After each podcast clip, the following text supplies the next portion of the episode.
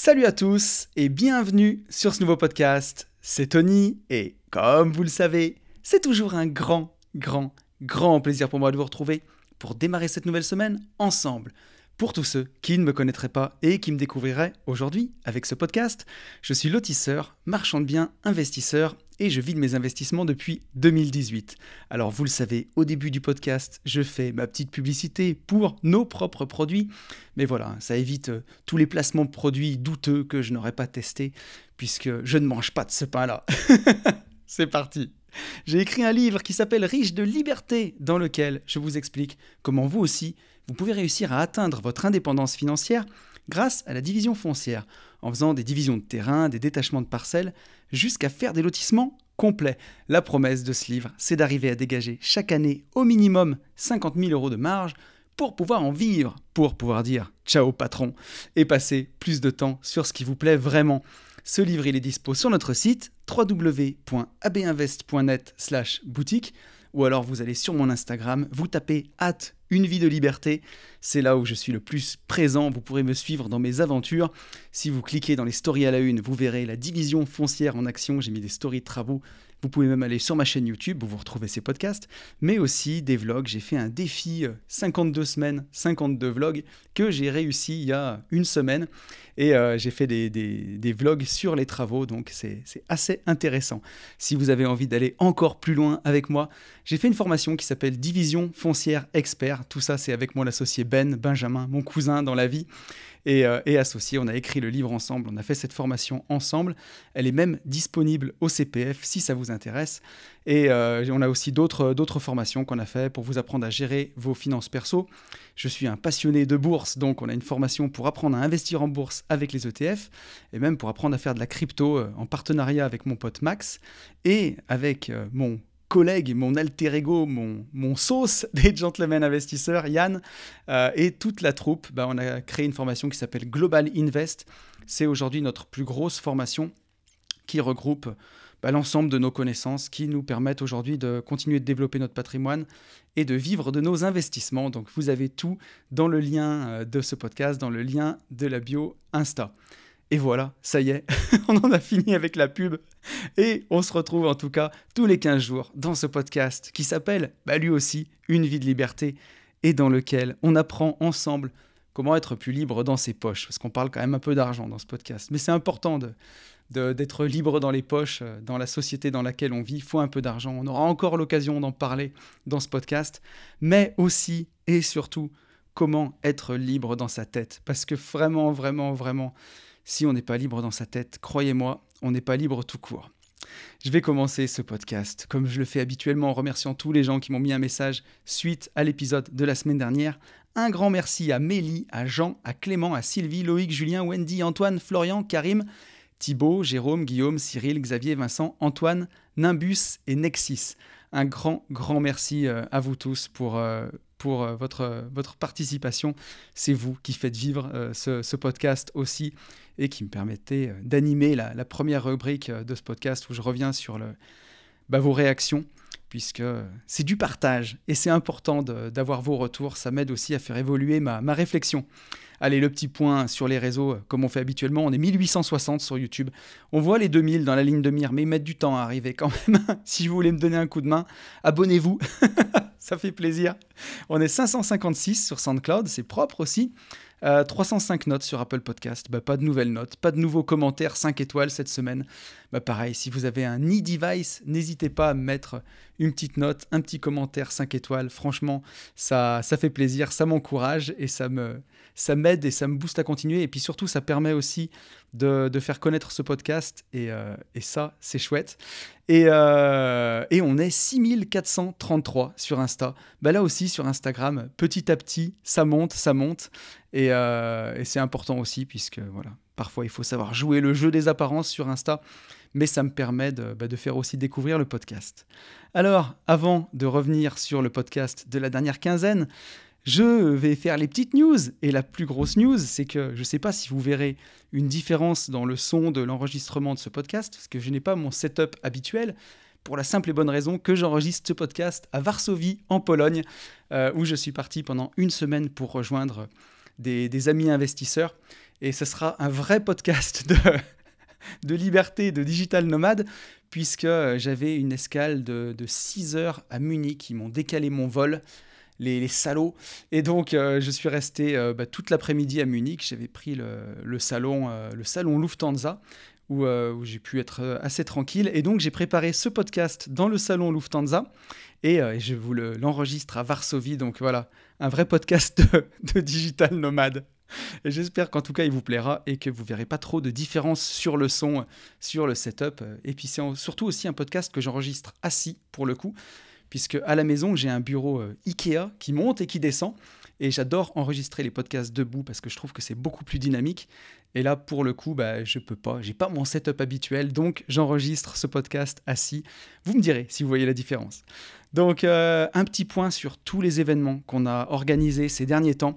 Alors pour le mastermind voiture de course, où on va apprendre à conduire des Caterham euh, sur une journée, et le lendemain, on a Fab qui est avec nous, Fab, euh, serial entrepreneur et coach en PNL, qui va nous faire une intervention sur le mindset de l'entrepreneur.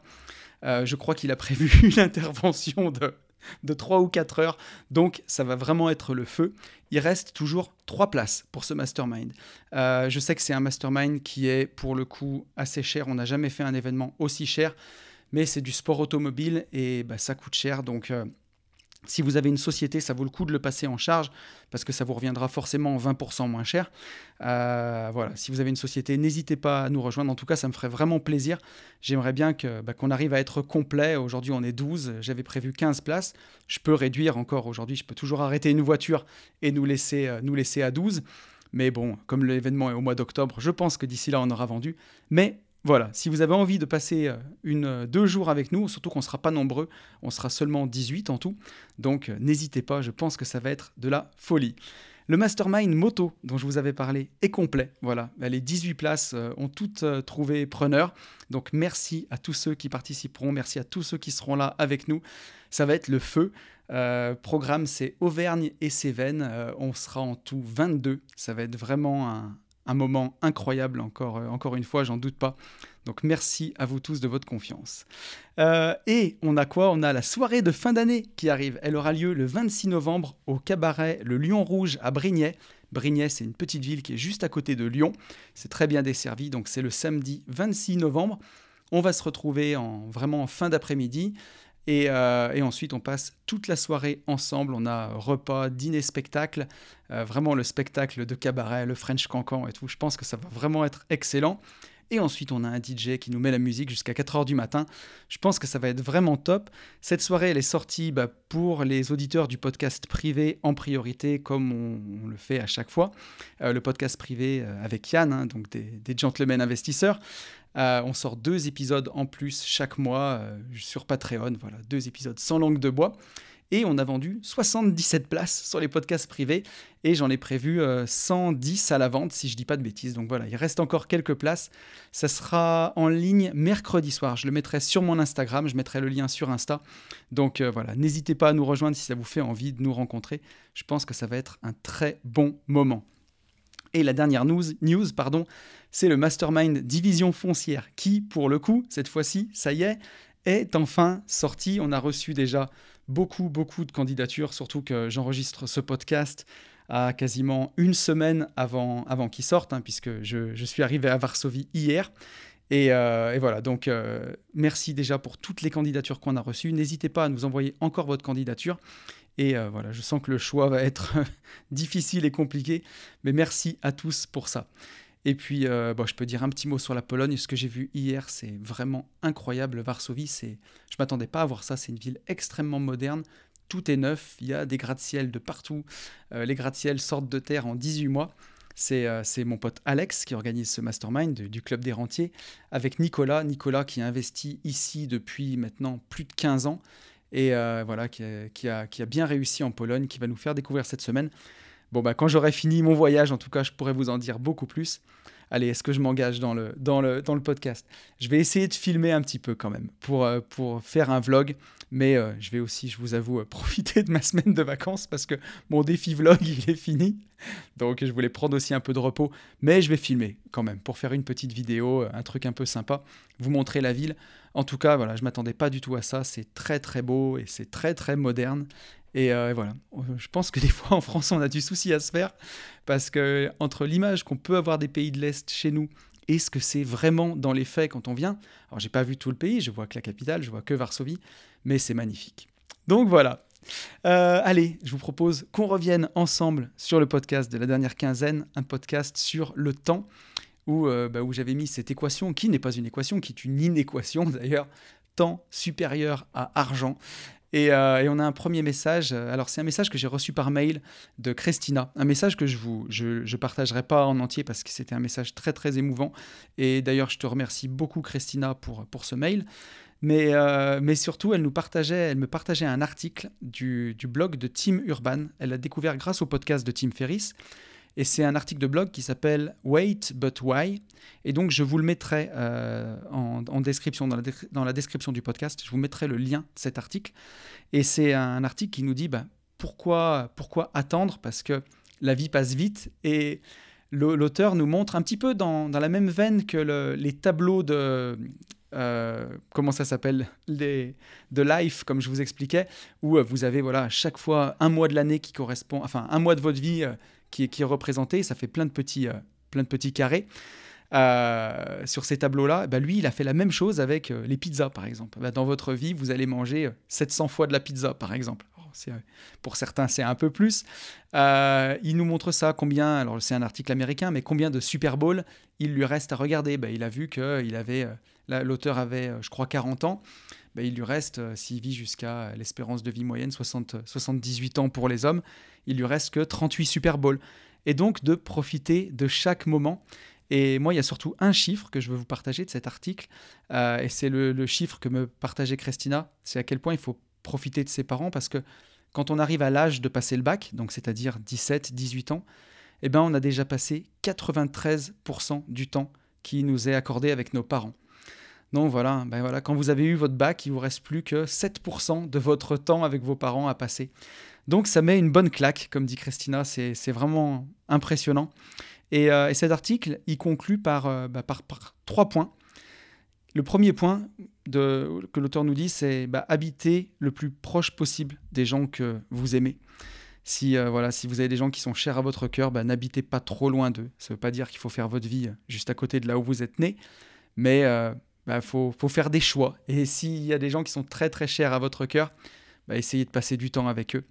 Le deuxième point qu'il nous donne, c'est les priorités d'abord. Voilà, ce qui est important en premier, l'important avant l'urgent.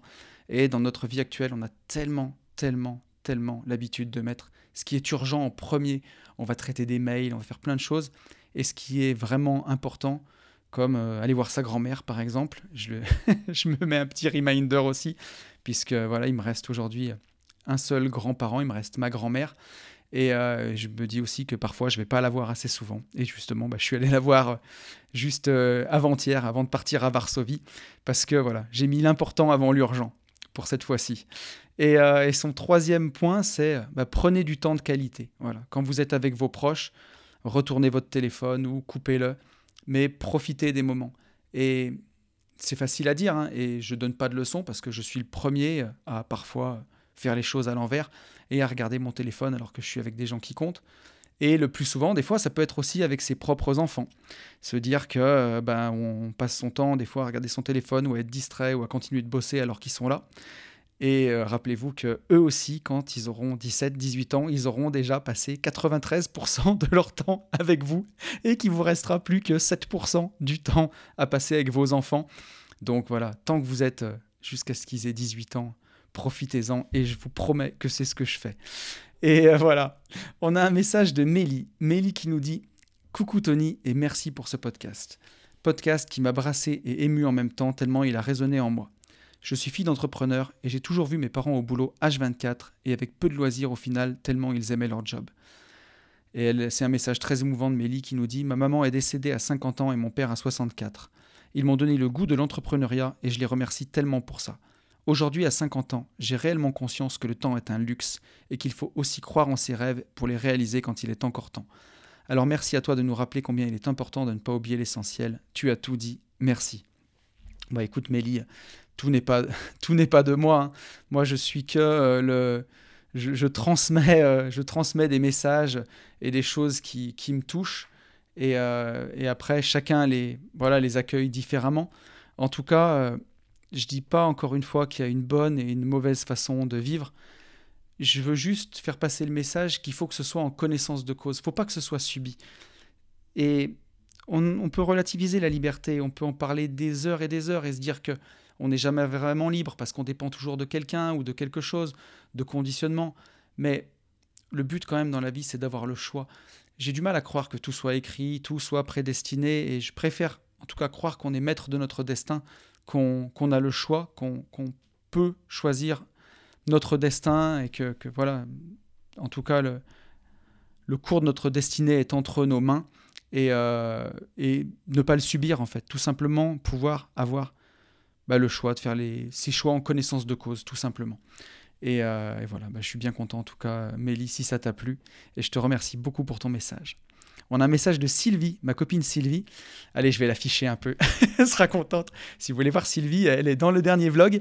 Euh, l'avant-dernier vlog, on a fait une séance de CrossFit ensemble et j'ai filmé mes copains du CrossFit parce que comme ils sont importants pour moi, j'avais envie de les mettre, euh, de les mettre sur Internet. voilà. Donc, donc voilà, on a des bonnes têtes de, de gens qui ont transpiré. Et d'ailleurs, je me suis filmé dans la voiture aussi après la, après la séance pour, voilà, pour que ce soit sur un pied d'égalité.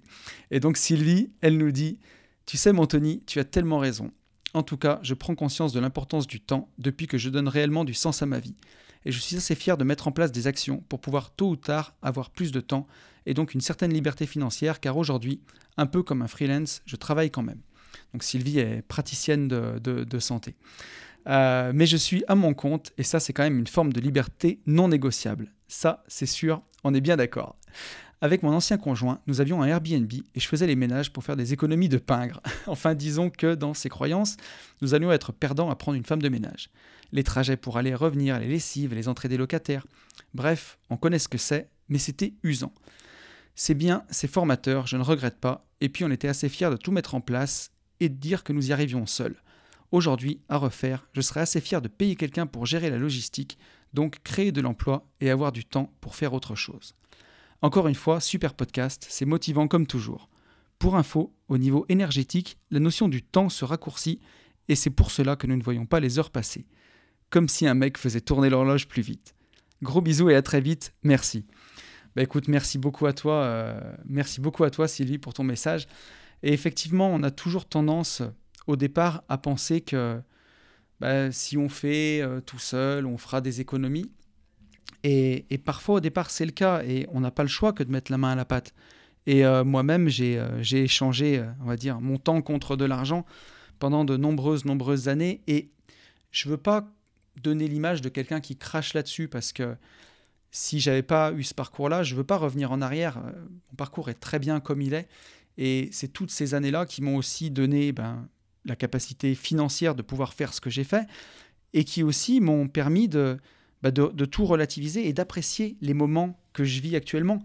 Si tout avait été facile, s'il n'y avait eu aucune difficulté, si euh, voilà, ça avait été euh, une, euh, un nuage de bonheur du début à la fin, peut-être qu'aujourd'hui, j'apprécierais pas ce que j'ai. Alors que bah, aujourd'hui, pour avoir dire, mangé les cailloux pendant quelques années, franchement, j'apprécie chaque moment et j'ai beaucoup de gratitude pour, pour ce que j'ai. Donc, bah, c'est important. Quoi. Il faut pas, faut vraiment pas regretter euh, son chemin. Euh, et, donc Sylvie fait beaucoup d'énergétique. Et effectivement, tu vois, je savais pas. Mais un jour, ça vaudrait le coup d'en parler, euh, d'en parler de tout ça. Parce que voilà, c'est des choses que je connais pas beaucoup, mais c'est vraiment, vraiment intéressant. Donc, encore une fois, merci à toi, ma copine, et à très vite. On a un message de mon pote Thibaut. Thibaut, qui a le podcast Bye Bye Patron, que vous connaissez tous. On a fait deux podcasts ensemble avec Thibaut. Euh, Thibaut qui me dit, alors j'ai correr un peu le message. Ah, mais non, mais je l'ai repris sur Instagram. Allez, Thibaut m'a dit, tu peux le lire en entier. Et il a un super humour, donc on va en profiter. Thibaut qui me dit, salut l'ami Tony, je suis sur la fin du podcast. Bien entendu, le temps est super précieux, mais en fait ce dont tu parles comme une lame de fond tout au long de l'épisode, c'est que ce n'est pas le temps le plus important, mais bel et bien les relations, et notamment avec la famille, qui sont encore plus importantes. Et entretenir de bonnes relations avec tout le monde, ça demande aussi un peu d'argent. Je bouge souvent pour voir ma famille, mes amis qui se sont installés dans une nouvelle région par exemple, et ça coûte plusieurs milliers d'euros par an. Alors c'est sûr que si j'avais un Volkswagen Combi, une femme avec des dents pourries et que mon loisir c'était le slake, ce serait différent. Je vous avais prévenu. Hein. Mais dans la vie, des gens qui prennent des douches, dans la vie des gens qui prennent des douches, c'est différent. Il est fou. Enfin, les pauvres ont tendance à gâcher leur temps par manque d'argent. Par exemple, pour aller au Machu Picchu, tu as deux solutions un train qui met 2 heures à aller, qui coûte 75 dollars, ou prendre un minibus pendant 7 heures, sur des routes horribles et marcher encore 3 heures le long d'une voie ferrée. Donc, l'absence d'argent te fait perdre un jour aller quasiment. Sinon, très bon épisode comme souvent. Eh ben merci mec. Euh, merci Thibaut. Et oui, alors, t'as raison, mais ça, ça revient vraiment à l'âme de fond. Et tu vois, c'est, on en revient un peu à la, phrase du début de podcast où je parle de la liberté et où je dis que bah, il faut un peu d'argent euh, parce que voilà, si tu veux vraiment profiter de cette liberté, si, euh, si tu rentier euh, au SMIC, c'est quand même pas fou. Alors tu vas vivre frugalement, tu vas aller faire des marches dans les bois, tu vas faire que des trucs gratuits. Je dis pas que c'est pas une bonne vie, encore une fois, c'est des choix et, et je juge pas. Mais voilà, tu n'iras jamais voir une Coupe du Monde en Australie, comme disait Booba, ou tu monteras jamais dans la navette d'Elon Musk. Alors, sans parler d'aller jusque-là, mais être rentier à 5-6 000 euros par mois, c'est quand même plus sympa. Ça permet de faire des beaux voyages comme celui que je suis en train de faire là. Et, euh, ça permet aussi, et comme tu le dis dans ton message, je suis d'accord avec toi, hein, en fait. Euh, et on en revient même sur le message de, Christina, c'est de se dire que le temps qui nous est accordé, le temps qu'on a en plus, ben on peut choisir ce qu'on en fait. Et on peut choisir de le passer euh, avec ses proches. Et c'est ça aussi qui va permettre d'améliorer nos relations. Et comme tu dis, bah pour ça, il faut aussi de l'argent. Donc c'est des choses qui sont, qui sont quand même mêlées. Et, euh, et, justement, le message de Karim, le dernier message qu'on va lire, va nous permettre de, de rebondir là-dessus. Karim qui m'a laissé un message sur SoundCloud et qui me dit Merci Tony pour ce podcast toujours aussi inspirant. Je te rejoins sur le fait que l'important reste finalement le sens que les choses ont pour nous-mêmes, quoi que l'on fasse dans la vie. L'argent doit rester un moyen dans cette quête de sens et non pas un but pour y parvenir. Au plaisir de t'écouter à nouveau. Et donc avec ton message, Karim, on voit quand même aussi, euh, comme le dit Thibault, à quel point temps et argent sont liés. Et d'ailleurs, hein, les anglo-saxons le disent, hein, time is money. Et on peut le comprendre dans le sens où euh, tu me fais perdre du temps, tu m'empêches de travailler, tu m'empêches de gagner de l'argent, mais aussi dans le sens où euh, bah, l'argent nous permet d'acheter du temps. Et donc oui, effectivement, si on veut pouvoir s'acheter du temps pour le passer avec ses proches, bah, il faut de l'argent qui rentre en automatique. Euh, et, c'est aussi en passant du temps avec ses proches qu'on peut entretenir une relation de qualité un peu plus que euh, des SMS de temps en temps, des textos ou un petit coup de fil. Quoi. Donc, euh, donc voilà, effectivement, le temps, c'est de l'argent. et l'argent, c'est du temps surtout. Donc, donc voilà, on a, fait, on a fini ce retour sur les messages du dernier podcast. Merci beaucoup à vous d'avoir participé. C'est un podcast que j'ai pris beaucoup de plaisir à faire parce que c'est un sujet qui me touche beaucoup et, euh, et que, que, je trouve très intéressant. J'ai euh, toujours ce, ce, sentiment, enfin, un petit peu comme la philosophie des, stoïciens, des stoïciens. Et un jour, je pense que ça vaudrait vraiment le coup de faire un podcast sur le stoïcisme. Mais voilà, il faudrait que je le fasse avec un, philosophe ou un prof de philo, parce que même si j'aime beaucoup ça, euh, je veux pas me frotter à un truc auquel j'ai pas le niveau. Mais euh, j'ai vraiment conscience de ce temps qui passe. J'ai vraiment conscience que c'est précieux. Euh, et, voilà, je suis dans l'année de mes 40 ans et j'ai vraiment conscience que j'aurai qu'une fois 40 ans. Et, euh, et, que tout peut s'arrêter du jour au lendemain. Et voilà, j'ai envie de profiter quand je suis avec mes proches à fond d'eux, quand j'ai la chance de voyager comme ça, ben, à fond du moment. Et, euh, voilà, et ça me fait très plaisir d'enregistrer ce podcast en voyage parce que j'ai l'impression de vous faire aussi partager un petit peu ça. Et, et bah, le temps que je prends pour faire ces podcasts, c'est aussi du temps que je choisis pour le faire, parce que bah, pour moi, c'est important de partager euh, et, ça me fait vraiment plaisir. Allez, je vous propose qu'on passe au sujet de la semaine.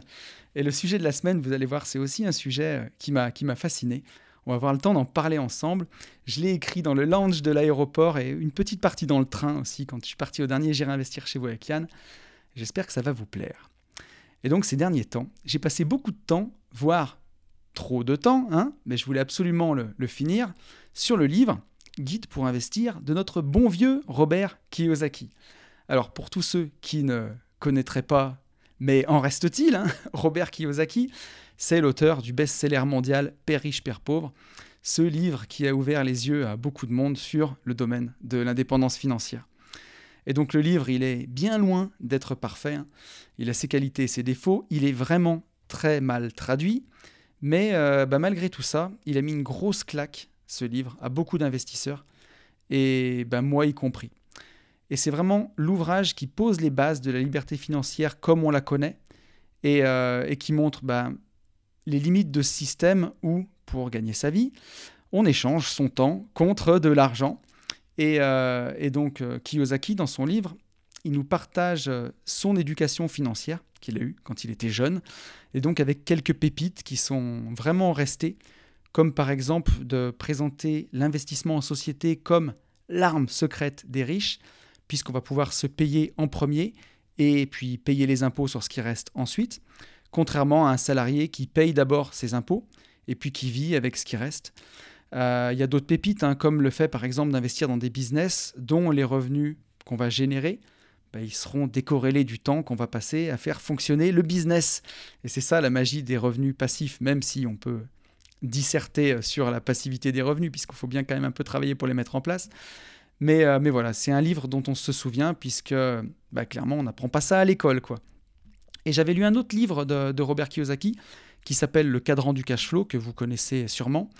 Et euh, donc le livre, il se répète, euh, il se répète beaucoup. C'est un livre qui, encore une fois, il n'est pas super bien traduit, mais j'avais quand même bien aimé. Et donc, au détour d'une librairie, je suis tombé sur son nouvel ouvrage. Et, donc, c'est comme ça que j'ai commencé ce début d'année, ce guide pour investir.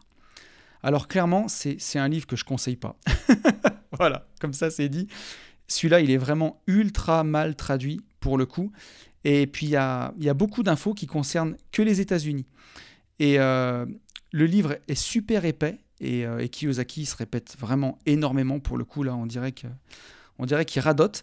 Et donc alors pourquoi je vous parle de ce livre me direz-vous? Eh bien parce que j'ai quand même tenu à le finir parce que les livres que je commence j'aime bien les finir et, euh, et à la fin j'ai été quand même un peu récompensé par quelques chapitres assez sympas et avec des réflexions un peu plus philosophiques au sujet de l'argent. Et c'est de ça dont j'ai eu envie de vous parler en le lisant. Et justement, le dernier chapitre qui a attiré mon attention dans ce livre, il s'intitule Pourquoi les gens riches font faillite? Euh, et, donc c'est de ça dont on va parler. Et je ne vous cache pas que c'est une question à laquelle j'ai longuement réfléchi depuis longtemps. Parce que dans ma carrière, dans mon ancienne vie, dans les travaux publics, quand j'étais entrepreneur de travaux publics, j'ai fait ça 12 ans, j'ai vu littéralement des fortunes se faire et se défaire. Et donc on va avoir l'occasion d'en parler longuement dans cet épisode. Et je me suis toujours demandé comment on pouvait monter aussi haut et redescendre aussi bas.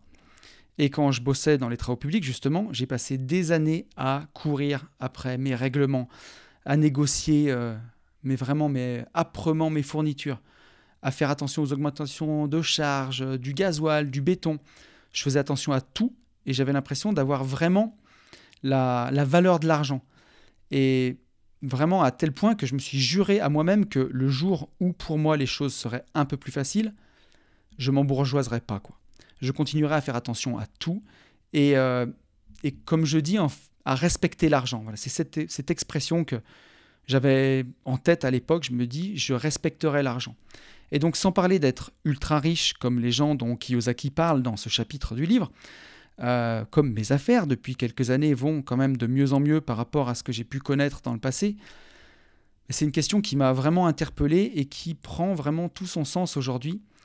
Et, vraiment, d'une certaine façon, je remercie toutes mes années dans les travaux publics pour ça, où les marges étaient faibles et où l'argent était vraiment dur à gagner, que aujourd'hui, je pense que je respecte vraiment l'argent. Et, euh, et je pense qu'il vaut mieux connaître des temps difficiles au départ et puis des périodes plus fastes ensuite que l'inverse, parce qu'au moins, on fait attention à bien gérer ses finances. Mais quand même, même si je fais toujours hyper attention à mes dépenses et que je suis sérieux dans mon business, j'ai eu le sentiment parfois de, de relâcher un peu la pression ces derniers temps sur certaines choses. Par exemple, lâcher plus facilement des petites choses dans la négociation avec, euh, avec un, fournisseur, un artisan, ou même avec un client, ou euh, mettre euh, ben, plus de temps à relancer des factures clients qui sont en retard, alors qu'avant, j'étais des factures, ouais, oui, alors qu'avant, j'étais des factures, je vais y arriver, des, alors qu'avant, j'étais vraiment au taquet, quoi. Et, et même récemment, de recevoir un PV de stationnement et de me dire, bon, ça va, c'est, euh, j'en ai pour 100 balles, euh, je paye et on n'en parle plus. Alors qu'à une époque, ça m'aurait rendu malade pendant, pendant des heures, un truc comme ça, je m'en serais voulu. Alors, je sais bien qu'on parle de petites choses, mais pour moi, ça reste symbolique et je sais que je reste vigilant pour pas m'embourgeoiser, comme le dirait, euh, comme dirait Mickey à Rocky dans, dans Rocky 4. J'avais fait un podcast là-dessus pour ceux qui s'en souviennent. Alors, bah, bien entendu, sur les gros achats, je fais, euh, je fais toujours attention, euh, et, notamment quand il s'agit de passifs. Et aujourd'hui, tout est toujours raisonné. Je pense toujours à la revente. Euh, j'achète rien que je ne peux pas me permettre d'avoir. Et si j'ai envie d'un truc un peu plus gros, je me demande plutôt comment je peux faire pour pouvoir me le permettre. Et, et même sans parler donc des personnes ultra riches, comme Kiyosaki en parle dans ce chapitre, pour avoir vu autour de moi des cas extrêmes de personnes devenir vraiment aisées et finir par tout foutre en l'air. Mais j'ai trouvé le sujet vraiment, vraiment intéressant. Euh, j'avais envie qu'on le développe ensemble et je suis sûr que bah, à tout niveau de réussite, on a tous à y apprendre quelque chose. Alors c'est parti. On va voir ensemble, selon ce bon vieux Robert, quelles sont les six raisons pour lesquelles les gens riches font faillite. Mais juste avant d'aller plus loin, je pose encore une fois un disclaimer, je le redis, mais quand on parle de fortune dans la suite de ce podcast, c'est les mots de Kiyosaki dans le livre, et pour moi c'est relatif à chacun. Ça s'applique aux millionnaires, mais ça s'applique aussi à la personne qui a toujours gagné 1200 euros par mois et qui, grâce à je sais pas, un changement de travail, il devient commercial, bah, il se met à gagner ne serait-ce que 3000 euros par mois. Et lui aussi est concerné par ce qu'on va dire, parce que c'est le principe de la rat race, c'est quand on se met à vivre bah, au-dessus de ses moyens, euh, et ça, bah, quel que soit notre niveau de revenu. Ceci étant dit, je vous propose d'y aller avec le point numéro 1.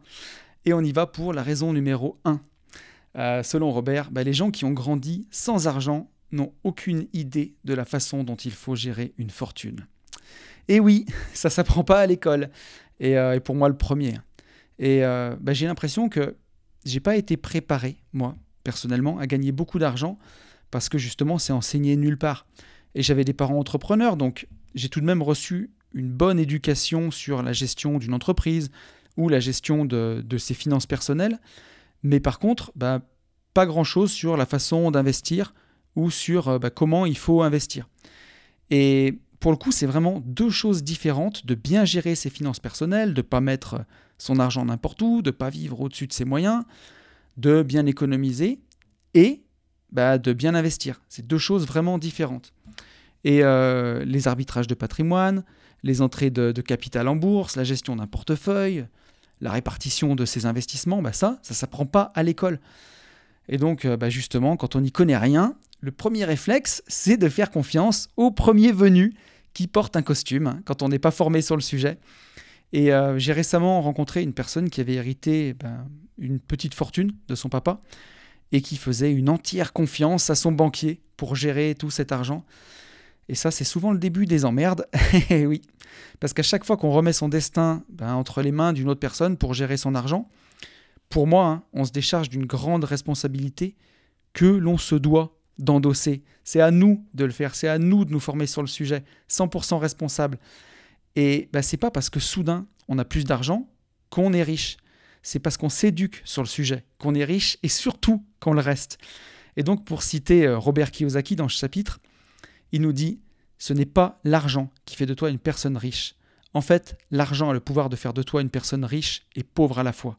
Il y a des milliards de personnes qui le prouvent chaque jour. Et je pense que ce bon vieux Robert, ce qu'il veut nous dire, c'est que l'argent, il va nous permettre, si on l'utilise à bon escient, de nous enrichir encore plus, comme de nous appauvrir totalement et peut-être même de finir plus endettés qu'avant d'avoir eu de l'argent entre nos mains et ça, si on l'utilise n'importe comment. Euh, il y avait, je crois que c'était Seth Gecko qui disait Moi, si tu me donnes 10 000 euros, tu reviens trois ans après, j'ai fait 1 million. Et je connais des gens, si tu leur donnes 10 000 euros, tu reviens trois ans après, ils ont 100 000 euros de dette. Et ben c'est exactement ça. Et donc, on va avoir l'opportunité de, de, revenir sur ce point-là par la suite. Et on passe à la raison numéro 2 pour Robert, c'est que l'euphorie que procure une nouvelle fortune est comme une drogue qui enflamme l'esprit. Et c'est pour ça qu'il y a des gens riches qui font faillite. Bah oui, ça leur, ça leur enflamme l'esprit, c'est comme une drogue. Et donc dans le livre, pour illustrer son propos, Robert nous donne cet exemple. Ma stratège fiscale m'a déjà dit, j'ai été la conseillère de nombreux hommes riches. Juste avant de se retrouver sans le sou, après avoir gagné des tonnes d'argent, ils ont tendance à faire trois choses. Premièrement, ils achètent un jet ou un yacht. Deuxièmement, il s'offre un safari. Et troisièmement, il divorce et se marie avec une femme beaucoup plus jeune. Lorsque je vois ces signes, je sais que le crash est imminent et je m'y prépare. Eh bien, croyez-le ou non, mais quand j'aime ma société de travaux publics, j'ai vu exactement une situation de ce genre se produire sous mes yeux, que je vais vous conter de ce pas. On va pas s'en priver quand même. Et donc à l'époque, j'avais un client que j'adorais et qui avait, euh, bah, à mes yeux en tout cas, vraiment la vie de rêve. Et euh, je l'avais rencontré sur un de ses chantiers parce qu'il avait fait appel à une, mauvaise boîte à l'époque et il était euh, dans la merde, pour parler poliment, parce que les travaux étaient faits n'importe comment. Et il m'a appelé à la rescousse sur euh, recommandation d'un autre client pour reprendre les travaux. Et je me souviens que quand j'avais vu le chantier, j'avais même failli tourner les talons tellement c'était le bordel, c'était n'importe quoi. Mais j'ai quand même accepté de, de, faire un devis et de relever le challenge. Et euh, on a sauvé son chantier et j'ai été récompensé par une, bah, une belle collaboration ensemble. Et je me souviens qu'il me faisait vraiment rêver. Il avait une superbe maison dans les beaux quartiers autour de Lyon, dans, les monts du Lyonnais, pour ceux qui connaissent. Et il avait des bureaux dans une loge de gardien, euh, au fond de son jardin, une loge super bien rénovée, en pierre, magnifique. Et il bossait, euh, bah, il était tout seul avec un associé, ils étaient deux. Et pour moi, il avait vraiment bah, une vie de rêve. quoi. C'est et quelque part, c'est un peu ce que j'ai aujourd'hui avec Benjamin. Donc, euh, c'était vraiment pour le coup une vie de rêve, puisque je dis que j'ai réalisé mon rêve et j'ai à peu près la même vie jusque-là en tout cas. Et donc, euh, j'y allais souvent, euh, et, comme les bureaux étaient chez lui, je voyais sa femme qui était super sympa. il faisait des opérations de rénovation magnifiques. Et c'était vraiment top. C'était un marchand de biens rénovateur qui, qui rénovait des anciens couvents, des choses comme ça. C'était trop, trop beau. Et à un moment, c'est le drame, bien entendu. Il a chopé ce que je qualifierais de folie des grandeurs. Et il s'est mis à embaucher à tour de bras. Et en trois ans, il a déménagé plusieurs fois de bureaux pour finir dans des bureaux dans un immeuble que je peux qualifier de luxe, vraiment un bel immeuble avec une vingtaine de salariés. Et ce qui pourrait paraître jusqu'ici là comme une, bah, vraiment une belle ascension, moi de mon côté, je voyais l'envers du décor sur les chantiers. Et en fait, l'entreprise, elle était passée de son savoir-faire dans la rénovation de, d'anciennes propriétés en propriétés de luxe à la construction de, quasiment de villas en bande et de logements sociaux, ce qui n'est pas du tout le même métier. Et d'ailleurs, c'est une autre histoire, mais c'est, j'avais rencontré Stéphane Plaza, d'ailleurs, sur un de ses chantiers de villas de luxe où il avait tourné une de ses émissions. Et je me souviens qu'il avait été super sympa avec mes gars, il avait signé des autographes. Bref, grande classe, le gars. Mais oui, oui c'est une autre histoire. Euh, et, donc je reviens sur ces chantiers-là, justement. C'était euh, bah, justement aussi une autre histoire. Et j'ai vu n'importe quoi. J'ai vu des conducteurs de travaux voler du matériel, voler des portes de maison, dire qu'elles euh, n'avaient pas été livrées ou, ou qu'elles avaient été livrées cassées et les revendre sur le bon coin. J'en ai vu d'autres se foutre complètement de leur chantier, ne plus les suivre. Mais bref, c'était la, la débandade. Et dans le même temps, je voyais mon client que, j'aimais bien rouler euh, bah, tous les trois mois dans une, super voiture euh, de luxe différente. Il a viré sa femme pour une femme de, de 20 ans, sa cadette. Donc le cliché total du truc de Kiyosaki. Euh, il négligeait ses dossiers, il prenait tout par-dessus la jambe. Bah, la caricature de, de, la phrase de Kiyosaki. Et bien entendu, tout ce développement était à crédit, les voitures en leasing, les bureaux s'étaient loués un vrai château de cartes qui n'a pas manqué de s'effondrer et ça a fini par une faillite et il y a tout laissé. Et moi, je l'ai vu monter et redescendre. Et, euh, ça m'a fait... C'est quelqu'un que j'aimais bien, donc ça enfin, ça m'a quand même fendu le cœur, mais bon, euh, c'est comme ça. Et j'ai aussi l'exemple d'un autre promoteur, pas loin de chez moi, que moi je connais uniquement de nom, mais euh, quelqu'un qui le connaît m'a raconté l'histoire. Et il est parti de rien du tout, de zéro. Et il a fait une fortune. Euh, on m'a parlé de 15 millions d'euros. Donc voilà, quand on part de rien, faire 15 millions, c'est vraiment beau. Et apparemment, voilà, il y avait un train de vie incroyable à assumer. bateau, avion et tout ce qui s'ensuit. Et, et ben, pareil, il a fini par tout perdre jusqu'au dernier centime. avec apparemment aussi une mauvaise affaire et ça a fini en faillite avec des dettes personnelles, enfin une catastrophe. Et donc j'ai envie de rappeler le titre de, du, podcast à ce point, hein. euh, le titre de ce point, pardon, à, ce stade, l'euphorie que procure une nouvelle fortune est comme une drogue qui enflamme l'esprit. Et, euh, même si je suis bien loin des fortunes que j'ai pris en exemple, hein, sans commune mesure, je sais que je fais très attention à ça. Et bah, encore une fois, pour moi, ça peut arriver à tous les niveaux. Il faut pas juste dire ah c'est des riches, ils ont fait n'importe quoi. Ça peut arriver à n'importe quel niveau de revenu. Et je peux même prendre l'exemple d'une personne qui sait qu'elle va avoir une augmentation de 300 euros, par exemple, et elle sait déjà dans sa tête quel leasing de voiture elle va prendre avant même d'avoir touché l'augmentation sur son compte. Et donc, il faut être vigilant. Et j'essaye, moi, de toujours retenir les leçons de ce que j'ai pu voir par le passé. Et, euh, je sais, par exemple, que je me suis longuement questionné avant d'avoir acheté la Tesla sur, euh, sur ma réelle capacité à pouvoir le faire à ce moment-là. Et donc pour moi, j'ai une règle, c'est celle qu'on partage dans Finance Perso Expert, c'est que la valeur d'un véhicule ne doit pas dépasser 2 à 5% de la valeur du patrimoine net. Et comme la règle était respectée, bah, je suis passé à l'action. Et c'est des règles de bon sens toutes bêtes, mais bah, il ne faut pas commencer à, les oublier dès que notre situation financière, elle s'améliore. Et récemment, j'ai acheté une autre voiture, pour ceux qui me suivent sur les podcasts privés ou sur les gentlemen, et j'ai fait attention à respecter la même règle et à savoir bah, que l'ensemble de mes passifs n'excède pas 2 à 5% de la valeur de mon patrimoine net, parce que voilà, pour, euh, pour faire des choses qui sont censées, pour garder les pieds sur terre et pas faire n'importe quoi. Alors c'est pas trop le genre de la maison, je suis quand même plutôt bien câblé de, de ce point de vue-là, mais, euh, mais voilà, le, plus dur, c'est de faire attention à pas désapprendre tout ce qu'on a appris pour arriver là où on en est. Parce que bah, quand on oublie, on se retrouve à vendre euh, des actifs pour financer son train de vie, et puis acheter des passifs avec cet argent et finir par tomber dans le cercle infernal.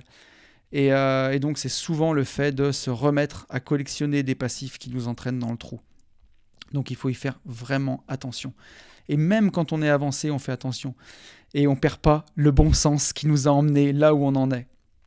Et je prends exemple par exemple, enfin exemple par exemple. Ah, ça faisait longtemps que je l'avais pas fait.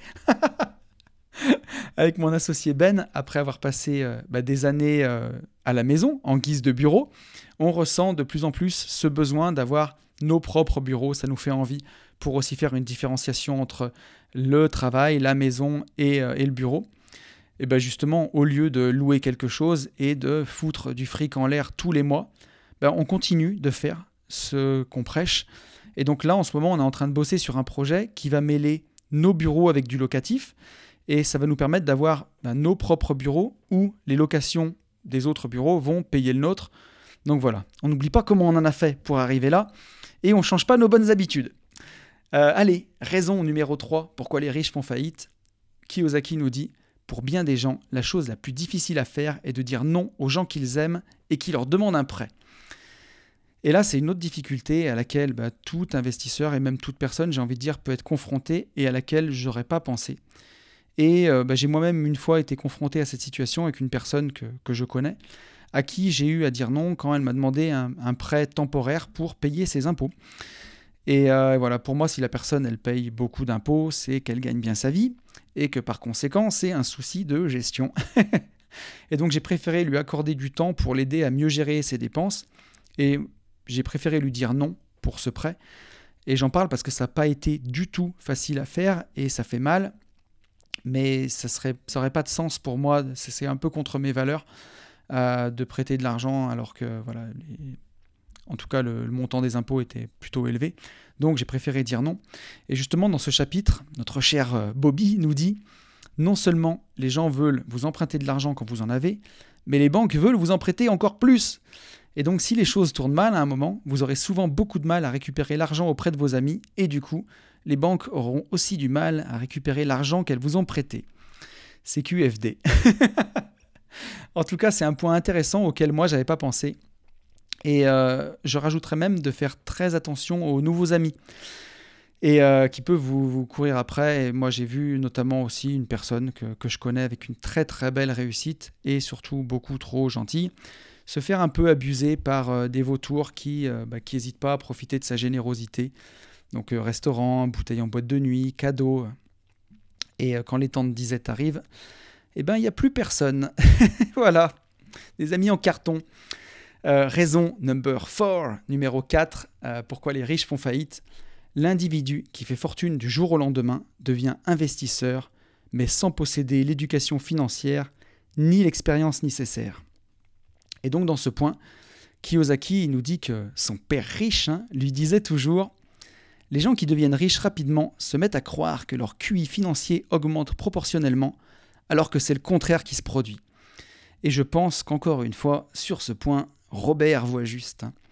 Parce que plus vous allez avoir de l'argent, plus des gens vont commencer à vous tourner autour. Et comme le plus souvent, ben, on n'a pas l'expérience de l'investisseur au départ, ben, on va avoir tendance à faire confiance aux personnes qu'on croit sachantes dans le domaine. Et donc à commencer par euh, ben, votre banquier qui va vous proposer des placements alors qu'il n'y connaît rien du tout. Hein ou bien des courtiers en assurance vie, tous plus nuls les uns que les autres, qui vont euh, bah, vous prendre votre oseille pour la placer sur des supports, euh, des supports qui vont les enrichir eux et pas vous, parce qu'ils vont multiplier les opérations d'arbitrage payantes. Et tout ça pour faire genre, on sait arbitrer et sentir le marché comme s'ils avaient une boule de cristal. Mais c'est surtout pour encaisser des commissions énormes et eux, que le marché soit haussier ou baissier. Ne vous inquiétez pas, ils vont gagner de l'argent. Et, et, je sais parce que j'ai eu personnellement le cas il y a des années, euh, il y a sept ans maintenant, parce que j'étais moins éduqué financièrement, et j'ai fait ce qu'on appelle une tontine avec euh, le groupe Le Conservateur. Et euh, j'ai eu ça par l'intermédiaire du boulot. Donc la tontine, c'est un placement financier sur 10 ans qui est bloqué. On bloque une somme sur 10 ans et le conseiller nous promet un rendement de l'ordre de 5% par an. Donc on se dit, c'est pas mal quand même, 5% par an quand on voit les taux des fonds en euros. Et, et euh, ils garantissent que ça ne peut pas descendre en dessous de zéro, c'est à capital garanti. Eh bien, figurez-vous que j'y suis allé sur ce placement. Alors, je suis encore du coup dans le placement pour 3 ans, parce que j'ai fait ça il y a 7 ans, mais je connais des gens qui ont investi avant moi et qui ont récupéré leur argent. Et donc, devinez quoi? Les calculs sont pas bons, Kevin. et parce que du 5% annuel avec des intérêts composés, quand on fait les intérêts composés, ça doit faire du 60% de gain sur 10 ans. Et au bout de 10 ans, bah, ils ont obtenu à peine 30%. Voilà. Celui qui a placé 10 000 euros, il devrait avoir 16 000 euros. Bah, en fait, il a 13 000. Alors que bah, les rendements de 5%, ils ont été respectés. Mais pourquoi? Pourquoi les calculs ne sont pas bons? Eh bien, à cause des frais exorbitants dont moi, je ne m'étais pas rendu compte au départ. Il y a 10% de frais d'entrée sur le placement. Alors, ils vous expliquent que c'est une assurance. Mais voilà, vous mettez 10 000 euros, ils investissent que 9 000 donc ça fait mal. Euh, rien que ça, déjà, ça fait mal. Et ensuite, il y a 1%, 1,5% de frais de gestion chaque année environ, je crois. Et donc, quand vous faites les intérêts composés sur 10 ans, bah, ça fait du 30% au lieu de 60%. Et donc, je ne vous parle pas hein, que si je m'étais contenté d'acheter un simple TF Monde euh, il y a 7 ans, bah, il aurait fait x4 sur la période. Et donc voilà ce qui se passe quand on fait confiance à un sachant, à quelqu'un qui sait, qui a une boule de cristal, hein, qui sait prédire le marché. Et que dire des CGP, hein, ces conseillers en gestion de patrimoine, avec qui j'ai eu euh, bah, la plupart du temps des mauvaises expériences. J'en ai vu trois. Euh, les trois étaient complètement nuls. Donc euh, la plupart, c'est même pas des investisseurs. Donc voilà. Si, si tu es CGP et que tu m'écoutes, je suis navré. Mais si tu es bon, bah, appelle-moi, parce que j'aimerais bien voir. Mais voilà, moi, la plupart que je connais, ils sont nuls. Et avis tranché. Et d'ailleurs, en rebondissant sur les ETF, euh, bah, on a fait de très très belles années ces dernières années. Hein. Entre 2010 et 2020, par exemple, la bourse, elle a fait un, x4 en 10 ans. Et eh ben, quand on gagne en bourse, en marché haussier, ben, on a vite fait de se prendre pour euh, Warren Buffett et puis bah, de croire que tout ce qu'on touche se transforme en or. C'est pourquoi il faut quand même faire preuve d'humilité. Et même les plus grands stratèges d'entre nous, bah, ils peuvent avoir leur moment de faiblesse euh, par l'appât du gain. Et donc, il faut bien garder de, se croire arrivé. Allez, on passe à la raison numéro 5 pour euh, laquelle les riches font faillite, selon, selon Robert Kiyosaki. Eh bien, la peur de perdre augmente. Et donc, quand on part de zéro, ben, on n'a rien à perdre. Et ben, c'est bien plus facile de, brûler ces bateaux quand dans le port, on n'a qu'une coquille de noix plutôt qu'une flotte de beaux voiliers ou de gros yachts, hein, pour faire référence au, premier point. Et donc, euh, ben, on vit tous à peu près l'argent comme une rareté quand on n'est pas éduqué financièrement. On en parlait encore dans le dernier épisode sur la valeur qu'on donne à son temps par rapport à l'argent. Au départ, on a tous tendance à voir l'argent comme rare et le temps comme abondant. Et donc on apprend par la suite hein, que c'est l'argent qui est abondant et le temps qui est rare et pas l'inverse. Et eh ben le problème quand on fait fortune, c'est que souvent cette crainte-là, ben, elle s'estompe pas. Et on croit toujours que l'argent est rare et surtout ben, qu'il va nous manquer. Et euh, ben voilà, la peur de manquer, elle est vraiment tenace et c'est très dur de lutter contre. Et donc vous savez comme moi comment fonctionne la loi d'attraction et Robert nous le rappelle en gardant quelque chose qui nous tracasse en tête en permanence, on finit toujours par obtenir ce de quoi on a peur. Et c'est pour cela qu'il faut absolument faire évoluer son mindset. Et ça, je le constatais encore l'autre jour en lisant le livre Miracle Morning, que j'avais jamais lu d'ailleurs, et euh, il fallait quand même que je me rattrape. Et l'auteur, il citait Jim Rohn, qui disait que dans la vie, deux points ouvrez les guillemets, on ne peut jamais aller plus loin que là où on en est dans notre développement personnel c'est lui qui nous limite le plus souvent et pas nos compétences techniques. D'où l'importance de faire en permanence un travail sur soi, bah, justement pour apprendre à apprivoiser ses croyances et ses propres limites. Et euh, cette semaine, j'ai regardé une vidéo sur euh, le making-of d'un clip de Vald et Aurel San. Je ne sais pas si vous avez vu ce clip, où euh, bah, justement, y a, dans le making-of, il y a un passage qui est vraiment édifiant sur ce sujet. Et le clip, il s'appelle Péon. Et les péons, euh, c'est dans un jeu vidéo, hein, c'est dans les unités les plus basiques, dans le jeu vidéo Warcraft 3. C'est un jeu de, gestion et de guerre. Et ces petites unités, bah, elles passent leur vie à travailler pour rapporter toujours, toujours plus d'argent. Et donc, dans le making-of, euh, Vald et Orelsan, bah, ils font le parallèle avec la rat race, la vie où, euh, bah, quand tu crois que tu as réussi, que ce sera les vacances, bah, ces vacances, elles arrivent jamais. Et tu te demandes toujours jusqu'où tu pourras aller, si tu peux pas faire encore plus. Euh, et, après, bah, quand tu es monté vachement haut, bah, tu as peur de redescendre. Et euh, Orelsan, il cite l'exemple de son manager qui, euh, bah, lui dit chaque semaine bah tiens, on a vendu que, que 11 000 disques, ça, ça redescend un peu. Et donc, je trouvais que cette interview, elle illustrait parfaitement ce passage du livre. quoi. Et que si on n'y prend pas garde, si on n'a jamais de gratitude pour ce qu'on a, bah, on va passer sa vie entière à courir vers des nouveaux biens, vers des nouveaux loisirs, vers des nouveaux objectifs, tout en ayant en même temps peur de perdre ben, ce qu'on a déjà acquis. Et c'est la course infernale. Et je dis pas que c'est facile, hein. je, suis, euh, je suis le premier à me laisser prendre dans la course de euh, j'aime ce que je fais, c'est incroyable, j'en rajoute encore. Mais je me tempère. et j'essaye d'exercer ben, en permanence ma gratitude et de me souvenir à quel point ben, ma vie elle était différente avant et ô combien bah, j'ai de la chance de vivre ma vie actuelle et bah, ça, ça aide à relativiser. Et euh, voilà, en tout cas, bah, ce point, il nous rappelle une fois de plus comme c'est important de travailler sur soi et de bosser son mindset si on veut trouver du sens dans ce qu'on fait et si on veut pas perdre ce sens quand on l'a trouvé.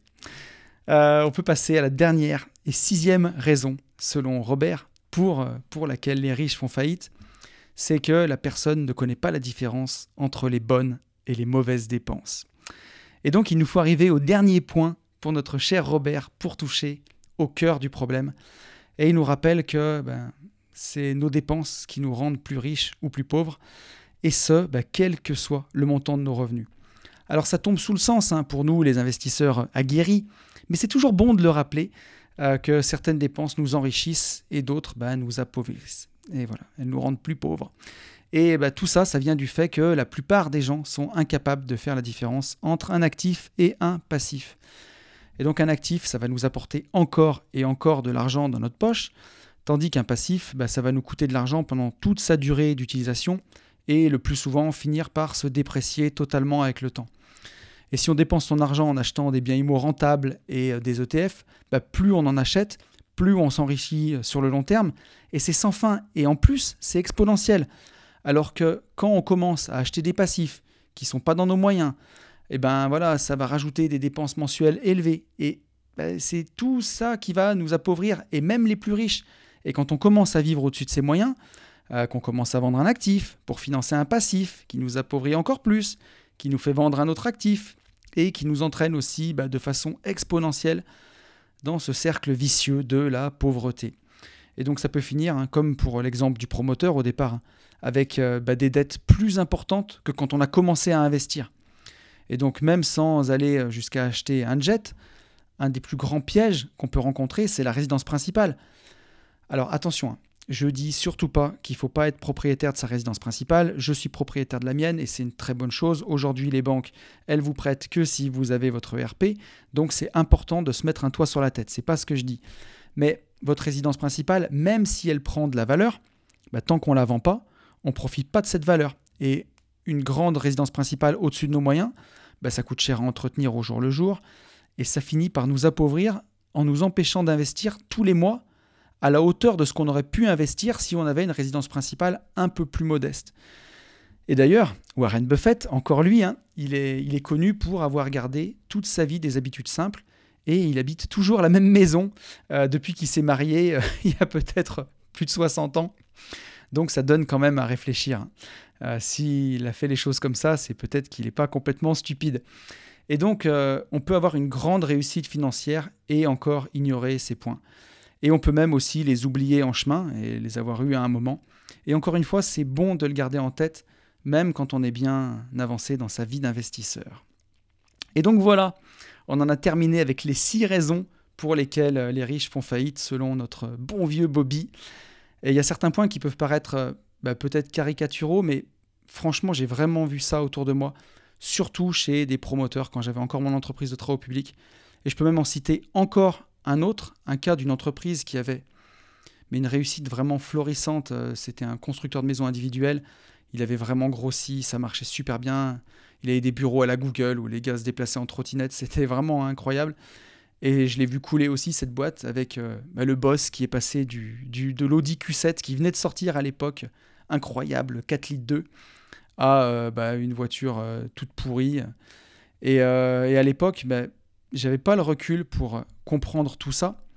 Mais quand j'analyse la situation euh, a posteriori avec mes, lunettes actuelles, euh, je me rends compte que ils avaient faux quoi, et que tout l'argent qui gagnait à cette époque par l'entreprise, bah, ça a été brûlé dans la flambe et pas dans des nouveaux actifs qui auraient renforcé la solidité de l'entreprise et ainsi de suite.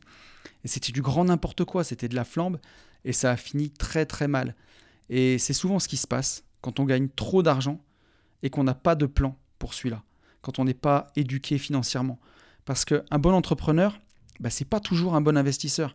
Et avoir un plan pour son argent, bah, ça empêche de ne pas savoir quoi en faire et de le dépenser n'importe comment quand on en gagne beaucoup. Et ça, vraiment, ça s'apprend. Et c'est d'autant plus dommage quand on investit en entreprise avec des euros avant impôt qui permettent de réinvestir bien plus vite qu'en nom propre avec des euros après impôt et euh, bah, de faire jouer encore plus vite la magie des intérêts composés. C'est dommage de gâcher tout ça. Mais voilà, hein, encore une fois, être riche ou pauvre, eh ben, c'est pas un montant sur un compte, c'est pas un montant de patrimoine, mais c'est vraiment un état d'esprit. Et on peut être riche ou pauvre, même quand on possède des millions. Parce que ça, c'est selon Robert, mais il a vraiment raison. Les pauvres veulent avoir des revenus élevés et peu de dépenses. Et donc pour lui, pour Kiyosaki, cette voie, bah, c'est celle de la radinerie, de la frugalité, et c'est pas la voie de la richesse. Et, souvent, en plus, ces pauvres se laissent tenter par des passifs et ça devient la voie de la rat race. Et moi, j'ai même mis beaucoup, beaucoup de temps à comprendre cette subtilité parce qu'avant, je voulais que des revenus élevés. Mais aujourd'hui, je vois vraiment où il veut en venir. Parce que pour devenir et rester riche, bah, il faut penser et se comporter comme un riche. Donc, minimiser ses revenus pour payer le moins d'impôts possible et augmenter ses dépenses dans des actifs.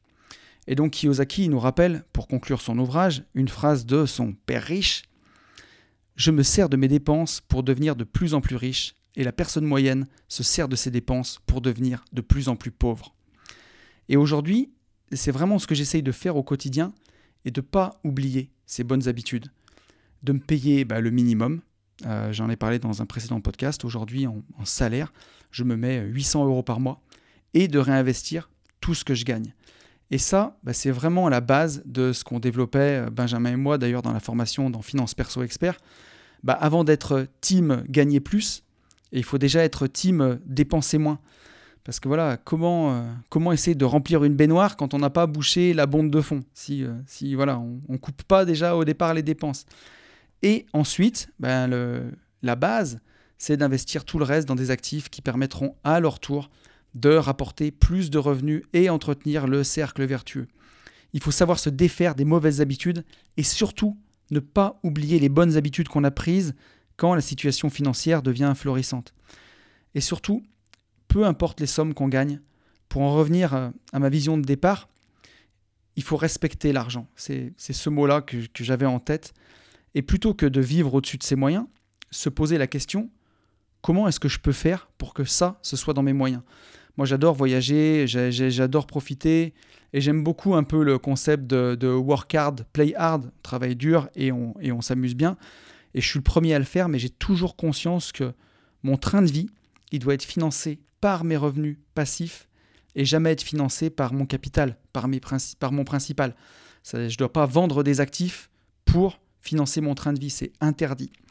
Et donc c'est bon de le rappeler pour ne pas finir au pôle emploi. et voilà. Bon, J'espère que ce podcast vous aura plu, vous aura éclairé, vous aura permis de réfléchir. Alors qu'est-ce que je vais vous souhaiter cette semaine? Ben, Je vais vous souhaiter d'avoir euh, bah, de la réussite dans vos projets et de goûter toujours plus à cette magie des intérêts composés. Ça, c'est important. Je vais vous souhaiter, quand la boule de neige aura bien grossi, d'avoir la sagesse de toujours savoir faire la différence entre un actif et un passif. Je vous souhaite de rester au top. Et par-dessus tout, je vous souhaite de vivre libre.